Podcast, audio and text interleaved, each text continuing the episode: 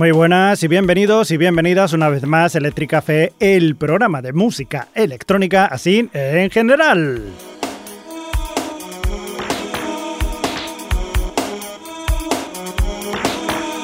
Hoy os traemos, como siempre, un montón o un puñado de buenas canciones que vamos a ir desgranando poco a poco para que vayáis viendo, o mejor dicho, escuchando en vuestros oídos tan maravillosos suyos. Eh, suyos, no, vuestros, eso mismo. Y vamos a empezar, vamos a empezar con uno de nuestros grupos preferidos aquí en la Radio Station, que no es otro que los maravillosos eh, manchesterianos, los británicos New Order, que en su disco Get Ready del año 2001 nos traen una canción que a mí particularmente, a mí personalmente, me flipa muchísimo, muchísimo, que se llama Crystal.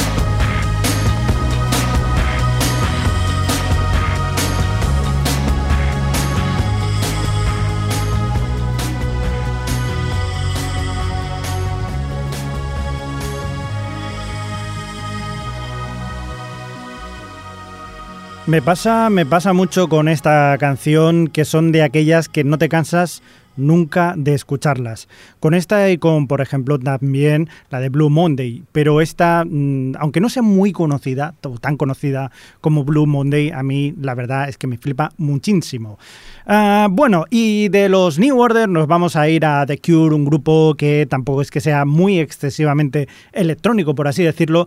y la canción que os traigo tampoco es que sea demasiado electrónica, vamos a decirlo tampoco, pero sí que es verdad que quizás pertenezca a una época en la que la electrónica, em, bueno, estaba entrando o compitiendo quizás con eh, la época del grunge, estamos hablando a principios de los 90, donde también estaba pegando mucho lo que era el house y de repente te, encontrabas cosas como una banda sonora de una película de acción llamada El Cuervo, The Crow, en la que salía un grupo, un grupo como The Cure que te cantaba esta canción llamada Burn, que, bueno, que era, era una pasada y que te da igual si es muy electrónica, si es grunge o si es new romantic o lo que sea, me da igual, suena muy bien y creo que la escuchéis también vosotros y vosotras.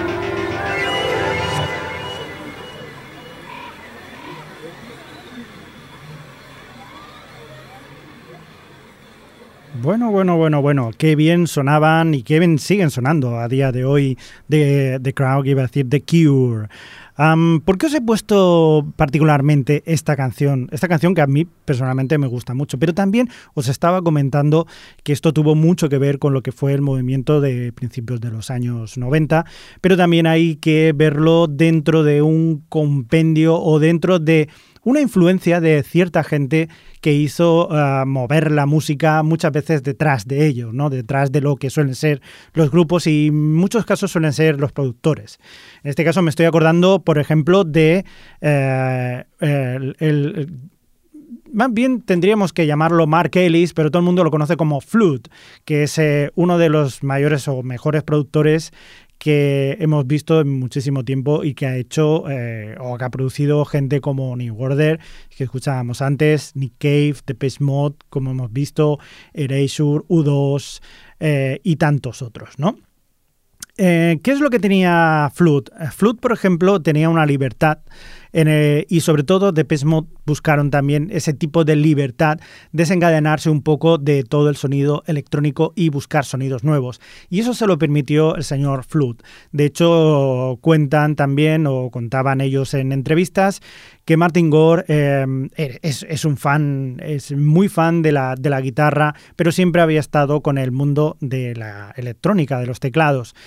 Hasta que un día se lo estaba hablando con Flood y se lo dijo, si quieres tocar la guitarra, toca la guitarra, ¿por qué no lo vas a poder poner? Y efectivamente empezaron a hacerlo en el año 1990 con su disco ah, llamado Violator, donde mm, se desataron, se desencadenaron esas guitarras y a día de hoy siguen sonando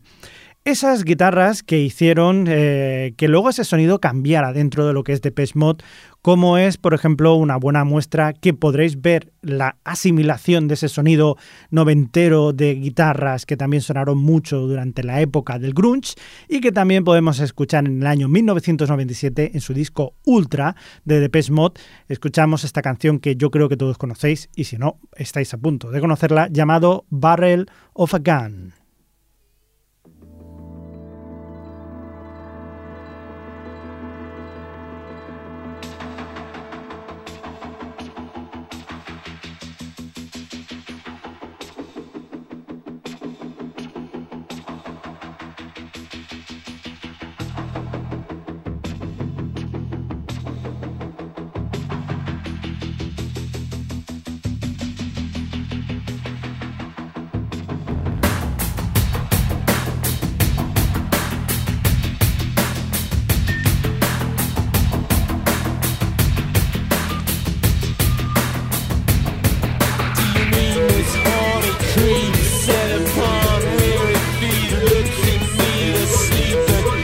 come.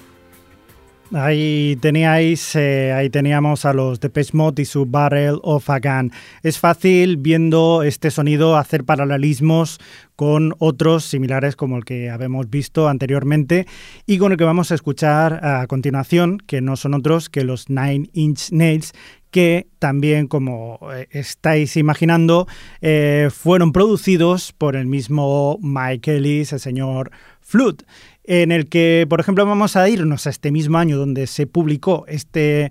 Ultra, este Ultra de los Depeche Mode, donde también estaba la banda sonora, o mejor dicho, en el año en el que también se produjo la banda sonora de una película de llamada, llamada Los Highway, Carretera Perdida, de que más de no sé si la habréis visto, pero si la habéis visto es una de olla muy, muy guapa que yo la recomiendo muchísimo.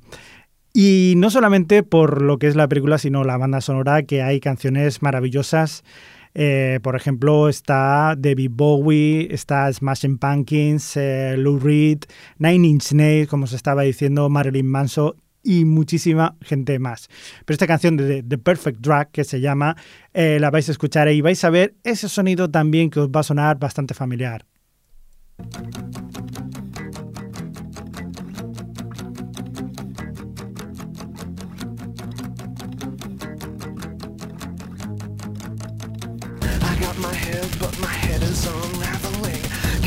Control, can't keep track of where it's traveling. I got my heart, but my heart's no good. And you're the only one that's understood. I come along, but I don't know where you're taking me. I shouldn't go, but you're reaching, dragging, shaking me. Turn off the sun, pull the stars from the sky. The more I give to you,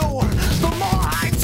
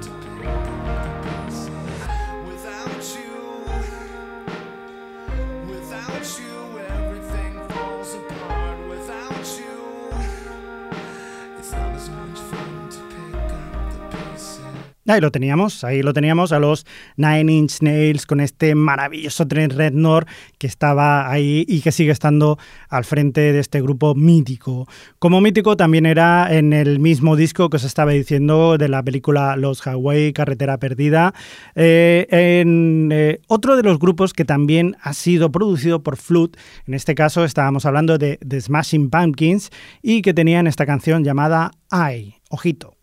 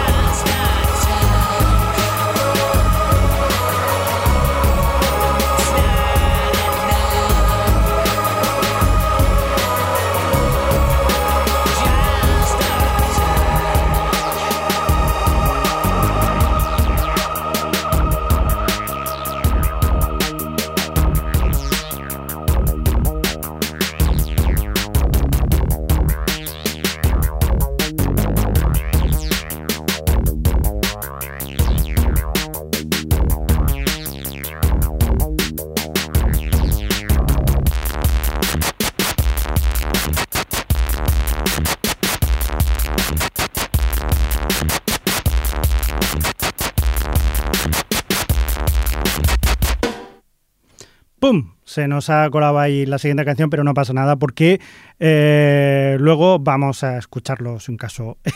otra canción. Que no es esta, que no es esta la que vamos a escuchar, hombre, que no me pongáis con un bongo, porque no empezamos con un bongo a la siguiente. Vamos a empezar, si antes os estaba diciendo que también Flut se nota en ese sonido ah, ambiental en todas partes, eh, vamos a seguir un poco con ese sonido, quizás dejando un poco aparte lo que es eh, Flut, pero sí siguiendo con ese sonido, vamos a intentar encontrar algo parecido. También sacando de una banda sonora, aunque mejor dicho, eh, también es de un disco que luego lo utilizaron para una banda sonora. En este caso estamos hablando de David Bowie, el señor David Bowie, que en el año 1995, otra vez estamos en los años 90, eh, sacó un disco llamado Outside. De este Outside había una canción que se hizo o sonó bastante en aquella época llamada The Heart's Filthy Lesson. Una canción que yo me acuerdo mucho, perdonad que os cuente aquí mis batallitas, pero bueno, es lo que hay. Em, me acuerdo de estar viendo en el cine, eh, fui a ver la película Seven, una película dirigida por David Fincher y los créditos empezaban con esta canción, con lo que ya que conocía esa canción me quedé muy flipado con, eh, la imaginería visual que tiene el señor David Fincher. Así que, eh, bueno, vamos a escucharlo. Nosotros no estamos viendo nada, vosotros estaréis viendo lo que sea mm, cuando estéis escuchando esto. Y no sé si será lo mismo, espero que no veáis asesinos y cosas así mientras estáis escuchando esto. Y si un caso, vamos a escucharlo y ya os imagináis vosotros, eso sí, lo que queráis.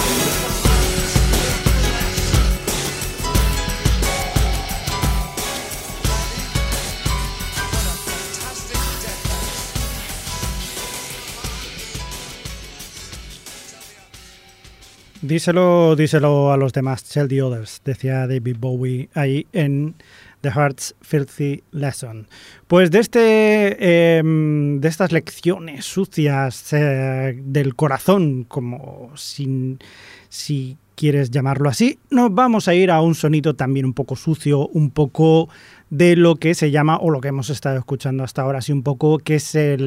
la música industrial, esta, esta mezcla entre industrial, new wave, eh, y el Electronic Body Music que nos dieron y este sonido que, que, os estaba contando que hacía Float, ¿no? Pues entre ellos también, entre la gente que estuvo él produciendo, nos encontramos a los británicos eh, Nitzer Epp, que ellos mismos se llaman así, Nitzer Epp. Y, en 1991 em, tenían un disco llamado Epp Head que a mí particularmente me gustó mucho, que me lo compré en casete, que eso iba a eso te va a durar toda la vida, el casete, me dijeron cuando me lo compré. Y, así ha sido, porque poco después salió el CD y ahí se ha quedado el cassette de toda la vida, vamos, no se ha movido, está impoluto. Hoy en día es mucho más fácil escuchar la música y hoy vamos a escuchar este, esta canción que me gusta mucho que se llama God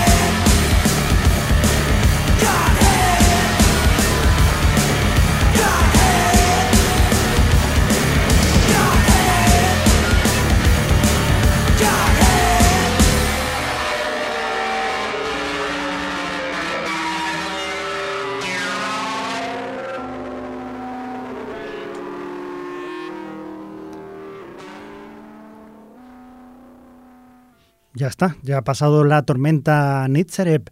Pero vamos a quedarnos con ese sonido, lo que os estábamos comentando, lo que os estaba diciendo, ese sonido industrial, este sonido uh, electronic body music que hemos estado escuchando durante este 1900, esta década de los 90 pero que quizás tiene su inicio eh, principios de los años 80 y uno de los exponentes quizás eh, del electronic body music más eh, conocido y que no puedo dejar de ponerlo si vamos a hablar de este tipo de música, es la que se escuchó en el año 1988 a cargo de los Front 242, los Front 242, los belgas que nos dejaron esta canción para el recuerdo yo creo que es una de las canciones eh, más simbólicas o más emblemáticas, mejor dicho, de la música electrónica. Y por lo tanto tiene que escucharse aquí, que ya la hemos escuchado alguna vez que otra, pero dentro de este bloque, de este bloque dedicado a este tipo de música, pues vamos a escucharla, que yo creo que queda como un colofón perfecto para esta sesión de música electrónica así un poco sucia, un poco cañera, por así decirlo. Aprovecho ya de paso para despedirme de vosotros hasta el siguiente programa, que vete tú a saber cuándo será. Y, nada, que tengáis felices sueños eléctricos, o sea, aquí vuestro querido compañero electrónico también, Xavi Crespo. Hasta la siguiente, Head Hunter.